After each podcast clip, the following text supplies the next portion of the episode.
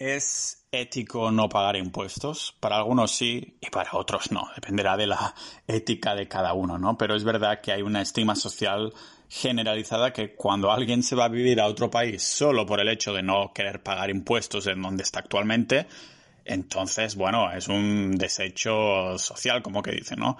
Es decir, que parece que si te mudas solo por los impuestos, entonces te señalan con el, con el dedo pero si lo haces por un trabajo y en consecuencia terminas pagando menos impuestos, entonces es totalmente lícito. Es un sinsentido, en, en mi opinión, ¿no? Porque, ¿qué pienso yo? Ah, pues que sin hacerlo activamente los estados compiten entre ellos en un, en un, mundo globalizado, ¿no? Porque hoy en día es más fácil que nunca ir a vivir a otro sitio o y trabajar de forma totalmente remota con el ordenador, ¿vale? Si un país te ofrece unas mejores condiciones de vida, estás en todo tu derecho en elegir del mismo modo que puedes, pues, elegir dejar un trabajo, una pareja o unos estudios porque no, se, no te satisfacen. No elegimos dónde nacemos o la nacionalidad que nos toca, así que cambiarlo para tener una vida algo mejor lo veo totalmente lícito. Y de hecho, si todos hiciéramos lo mismo y nos fuéramos a los estados con políticas más liberales como Estonia, Chipre o incluso, yo que sé, Portugal, ¿no? Por aquí Europa. Entonces, al ver la fuga de capitales de los otros países menos atractivos, entonces estos tendrían que actuar. Por ejemplo, España vería que la gente se va a países mejores gracias a que tienen más libertad de hacerlo, entonces tendría que cambiar sus políticas para actuar como si fuera una empresa, es decir, para que sus clientes, es decir, ciudadanos, no se fueran. ¿De acuerdo? Ah, se verían forzados en crear como políticas, condiciones e impuestos favorables para hacer que estos perfiles no les saliera a cuenta irse. La situación va de mal en peor desde hace décadas, por eso hace años que a España yo personalmente solo voy de vacaciones y pago mis impuestos en otros países. No es que se deje de pagar impuestos, sino que se pagan, ¿no? Pero hay opciones, ahora lo veremos. Ahora mismo, personalmente, puedo correr el, el riesgo Ah, pero cuando tenga más de 60 años seguro que solo quiero estar tranquilo en mi casita de, madera sabiendo que mis ahorros están bajo mi administración y la de mi familia y no en manos de un Estado despilfarrador, ¿vale? Un Estado que es más que probable que se hunda en los próximos ah, años y por eso he decidido no estar más vinculado. Porque no quiero que se hunda mi futuro y mi pensión con él. Así que hoy os vengo a presentar a modo de curioseo, no voy a entrar en políticas o éticas de si pagar o no pagar impuestos, pero a modo de curioseo vamos a hablar de no pagar impuestos de forma legal, impuestos personales, porque sí, es posible no pagar uh, impuestos de forma legal, y aunque lo voy a contar aquí, no es un método demasiado conocido, pero sí que es totalmente lícito y hay algunas personas que conozco que lo están haciendo. ¿Soy yo uno de ellos? Sí y no, ¿vale? Más hacia el final os cuento un poco mi, caso personal por si queréis curiosear, entrando también en algunas ah, opiniones un poquito más éticas, aunque bueno, mi reflexión vendría a ser esta del principio que acabo de hacer, ¿vale? Que a la gente esto le encanta para meter cucharada de forma anónima en los, en los comentarios, ¿vale? Como siempre, y más en este caso, no tomarse lo que voy a comentar aquí como un consejo de inversión o fiscalidad, es solo mi opinión, o más bien, bueno, una recopilación de información con la, única intención, ¿no?, de darlo a conocer, de hacerlo conocido. Siempre cuando tratamos temas legales, eso sí, hay que armarse bien con un, buen asesor para validar cada uno de los pasos que hagamos. Así que de nuevo, esto es solo información. Y si os recuerdo esto del asesor o de que esto es solo información, lo digo porque a lo mejor cuando escuchas esto no está del todo actualizado, aunque hace años que esto no se actualiza, pero al fin y al cabo esto son informaciones pues que, que son públicas y legales, ¿no? Y que pueden ir actualizándose con el tiempo, ¿vale? Son leyes que están, están así, pero puede que no lo estén dentro de un tiempo. Así que bueno, haciendo esto disclaimer, ¿De qué va todo esto? Pues lo que explico aquí hoy es un método para pagar el 0% de impuestos personales.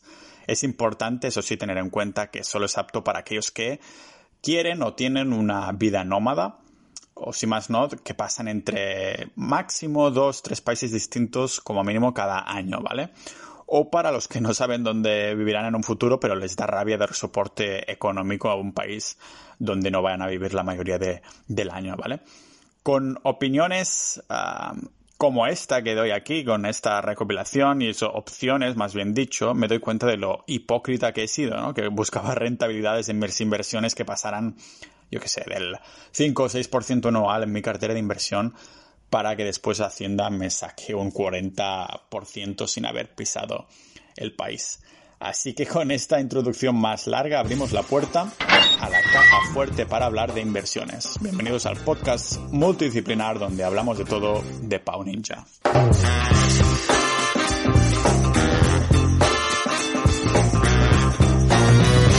Cuando estaba en Riga conocí en persona a Ignacio, ¿no? otro blogger español que me comentó que estaba en el paso uh, final para no pagar impuestos legalmente ni en España ni en ningún otro sitio. ¿Quién iba a decir que al cabo de unos años Ignacio se iba a convertir en mi gestor de la empresa de Estonia? Vale, después de, de llegar a la conclusión que el mejor país para vivir no era el que había nacido, pues empecé, ¿no? Con un viaje de más de seis años que el día de hoy no ha terminado. Eso sí, visitando a mi familia y amigos en España durante unas semanas o algún meses cada año. De todos modos, como este, entre comillas, viajero perpetuo, perpetuo, nunca me había planteado del todo eliminar los impuestos personales.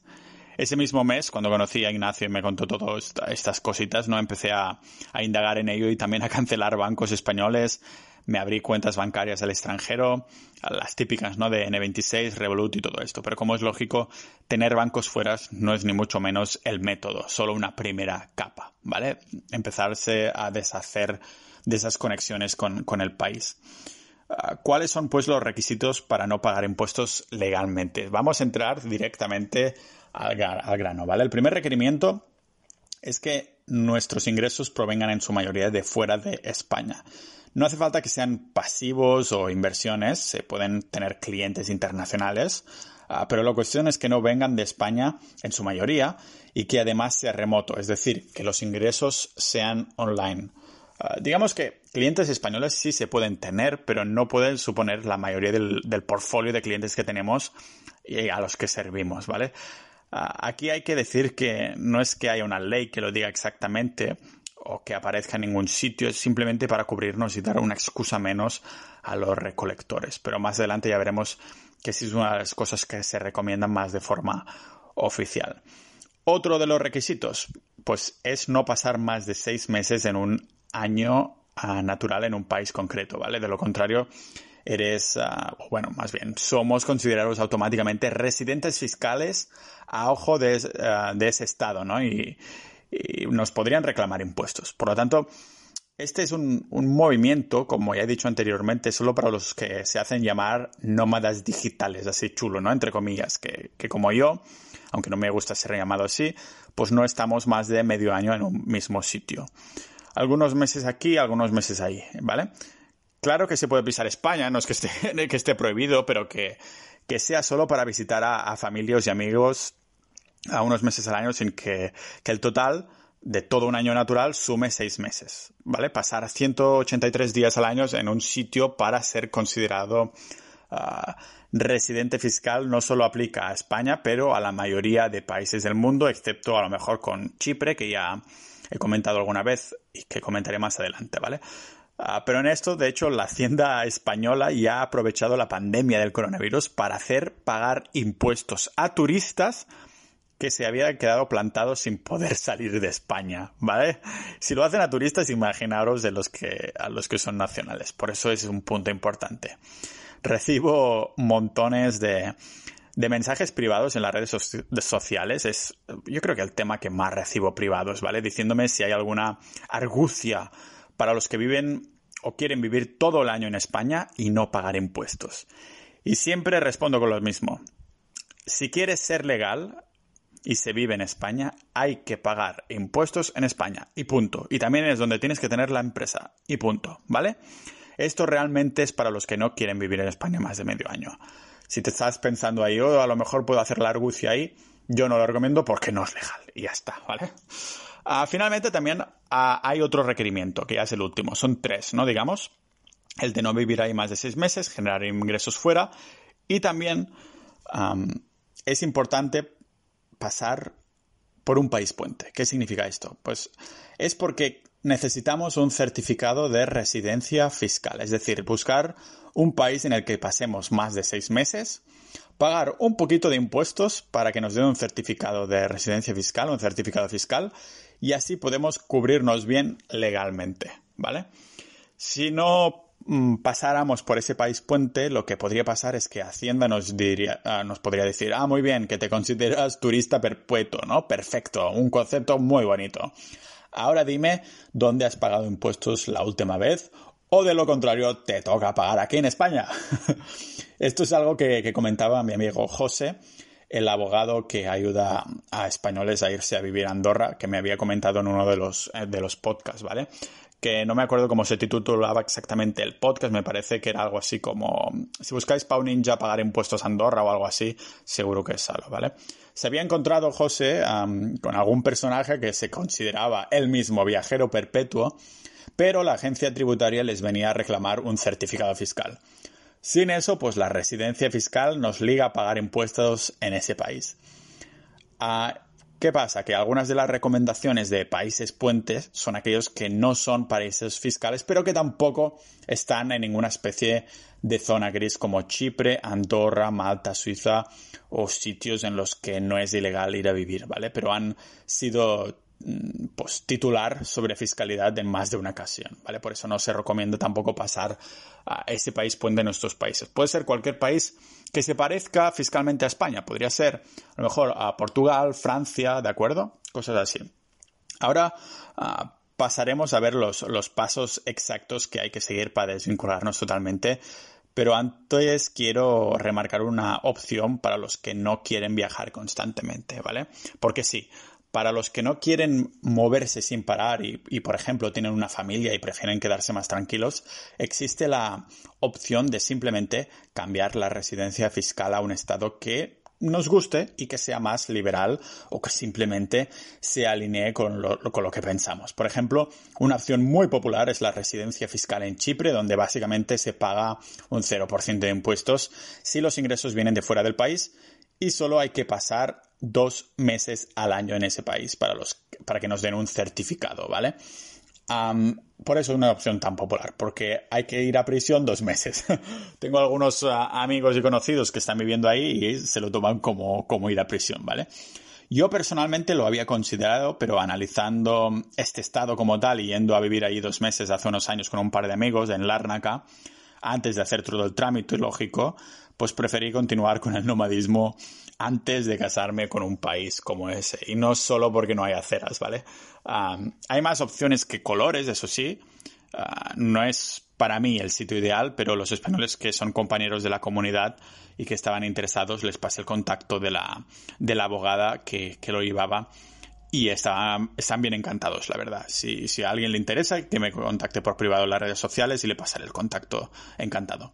¿Vale? Tal vez lo ideal sería pues viajar lo suficiente para encontrar un país al que nos guste mucho vivir y que además pues tenga unas políticas que se alinean bastante, sé que nunca es al 100%, pero que se alinean bastante más con lo que pensamos o estamos dispuestos a contribuir en vez de sucumbir a un sitio solo porque hemos nacido ahí. Ah, un ejemplo que yo estaba considerando últimamente podría ser pasar los inviernos y primaveras en Portugal, donde la innovación es el top de Europa, como comentaba en el podcast con Luis, y eh, hace un par de podcasts, me parece. Y se crea también un ambiente emprendedor que Ah, encontramos en pocos sitios a la vez de una, bueno, una residencia fiscal portuguesa que es muy atractivo, que solo se paga un 10% de impuestos si los ingresos vienen de fuera. Antes era el 0%, pero debido a presiones de Europa lo han subido a un 10% que a mí me sigue pareciendo súper bien. No es tan bien como 0%, pero es más que ideal, ¿vale? Ah, después, a lo mejor pasar el verano y el otoño en Estonia, yo que no soporto mucho este calor del sur de Europa, ¿no? Ah, el país con más deuda, mm, con menos deuda de Europa, por, por ejemplo, es Estonia, por eso lo comentaba así, pero no solo esto, también, ah, no sé, tienen unas políticas increíblemente liberales y una influencia de los países del norte que, que Estonia hace que se desbanque del mundo, ¿no? Con un muy razonable 20% de impuestos planos personales y lo que destaca más, un 0% de impuestos para las empresas. La idea sería elegir uno de estos dos y hacerse residente fiscal ahí, en uno de los dos, pagar los impuestos y, es ideal para los que no quieren ah, viajar mucho cada año y quieren estar más establecidos, ¿no? Pero si no se quiere pagar impuestos legalmente en ningún sitio, como digo, ah, se pueden seguir los pasos ah, que voy a comentar teniendo en cuenta esos tres pilares que comentaba anteriormente, el de los 183 días, el de generar ah, ingresos fuera de España que no sean de mayoría de, clientes de ahí, y pasar por un, un país puente. Antes de comentar los pasos, os voy a comentar un poquito lo que dice la ley española, ¿vale? Para cubrirse de sustos, mejor estar en contacto con un asesor fiscal, como siempre, eso os lo voy a recordar siempre. Yo estoy con, David, que tiene el despacho en Barcelona, pero atiende online. tengo un post en Capitalista Ninja donde hablo de mi asesor fiscal. Podéis buscar Capitalista Ninja asesor fiscal en Google o algo así y ya os saldrá, ¿vale? Pero cuando yo lo validé con él, me, pasó la siguiente información para validar lo que comentaba anteriormente con la ley española en mano, ¿vale? Y decía exactamente esto. Tengo un pantallazo y más que nada esto, que permanezca más de 183 días durante el año natural en territorio español para determinar ese periodo de permanencia, bla, bla, bla, bla, bla, lo que os he dicho antes, y después el B, que es que radique en España el núcleo principal o la base de sus actividades o intereses económicos de forma directa o indirecta, ¿vale?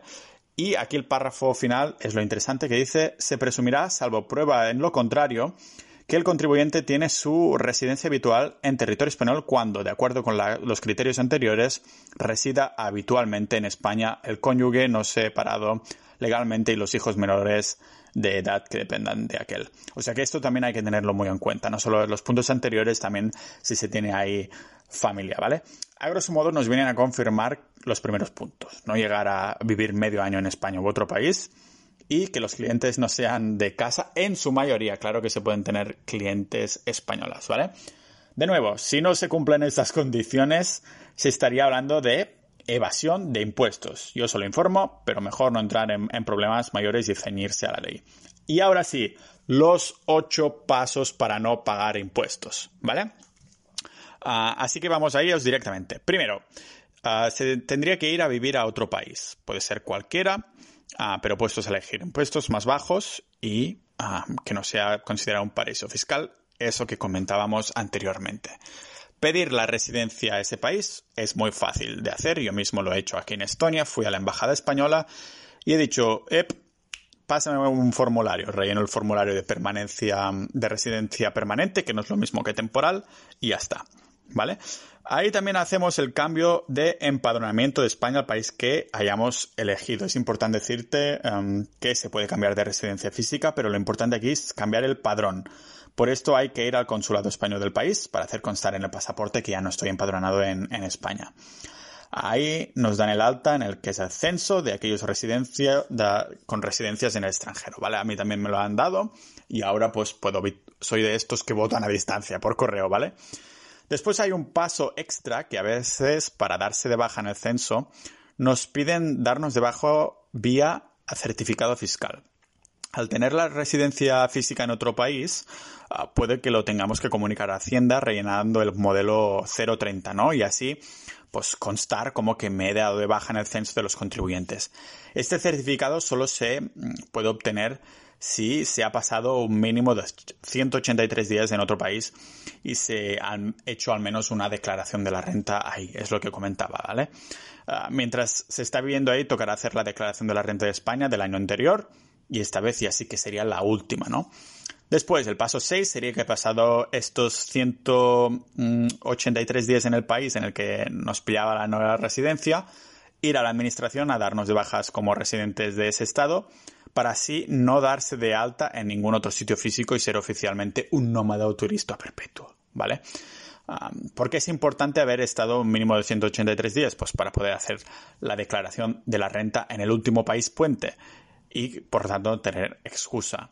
Ah, y por lo tanto no sea España el último país en el que se hayamos pagado impuestos. ¿vale? El paso 7 es que el año siguiente, mientras se está viviendo en menos de 183 ah, días a los países que quiero, tocará pagar impuestos personales del país de la última residencia del año anterior. Y finalmente el último paso es que el año siguiente ya puedo no pagar impuestos legalmente a ningún gobierno porque ya no seré residente en ningún sitio.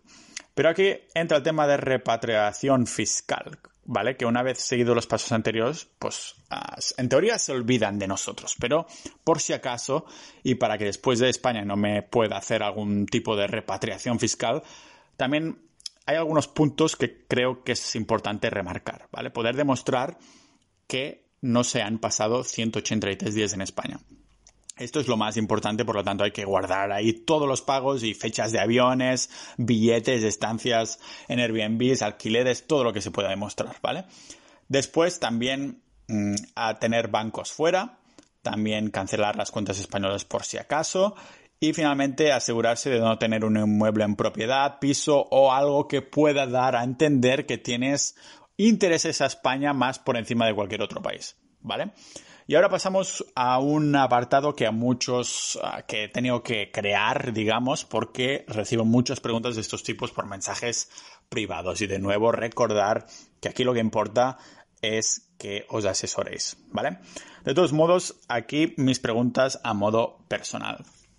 ¿Quién puede no pagar impuestos? ¿Vale? Ya lo he dicho y lo repito otra vez. Los que trabajan remotamente, los que quieren pasar menos de 183 días al año en un país, o los que quieren, ah, bueno, los que tienen más bien dicho clientes que en su mayoría no provienen de España. Si por ejemplo fuera programador, trader, vendedor o tuviera una agencia o similar, lo único que cambiaría en esta ecuación sería que necesitaría una empresa y necesitaría, pues porque los clientes me piden facturas y VATs, IVAs, ¿no? Yo lo hice de forma 100% digital y lo sabéis, de una manera muy sencilla a través de una empresa de Estonia y algo que se puede combinar sin problemas con otra residencia o no teniendo residencia en ningún sitio como en este método, ¿no? ¿Y qué hay de mi nacionalidad? Pues no hay ningún motivo por el que el Estado español no te, te pueda de algún modo denegar la renovación del DNI o pasaporte, porque esto está ligado a tu nacimiento, no es el país donde pagas impuestos. Hay la residencia fiscal, la residencia permanente, el padrón, la ciudadanía, la nacionalidad, son cosas distintas, ¿vale? No es la misma cosa. Pero muy bien, ¿y si no pago impuestos puedo ir al médico? Yo personalmente tengo un seguro privado porque estoy viajando constantemente, ¿vale? Me cubre todo. Y en el caso de que necesitara un tratamiento de salud muy largo como cáncer o alguna condición similar, estaría cubierto en el país donde esté como residente y pago y pague impuestos, ¿vale? hay, lógicamente, si me pasara esto, eh, cambia totalmente tu plan de vida, ¿no? Te vas a residir y te importa menos pagar impuestos en un país aunque estés enfermo, ¿no? Porque, lógicamente, eso ya prima. Pero seguirías pagando impuestos. Eso que dice alguna gente, no, esto lo haces y después si te pilla un cáncer o algo, ¿qué? Pues nada, pues seguirás pagando impuestos y ya está, ¿vale? Temas seguros, pues hay distintos tipos, pero para estar bien cubierto, ah, por menos de 150 euros al mes tenemos protección en la mayoría de países del mundo, incluso para tratamientos de varios años y de larga duración como cáncer o cosas así, ¿vale? ¿Es 150 euros al mes un precio muy alto? Depende de cada uno, ¿no? Pero solo recordar que el precio de autónomos en España a día de hoy es de unos 286 euros al mes de seguridad social. A nivel económico, para mí tiene mucho más sentido tener un seguro privado que me cuesta casi la mitad que en España.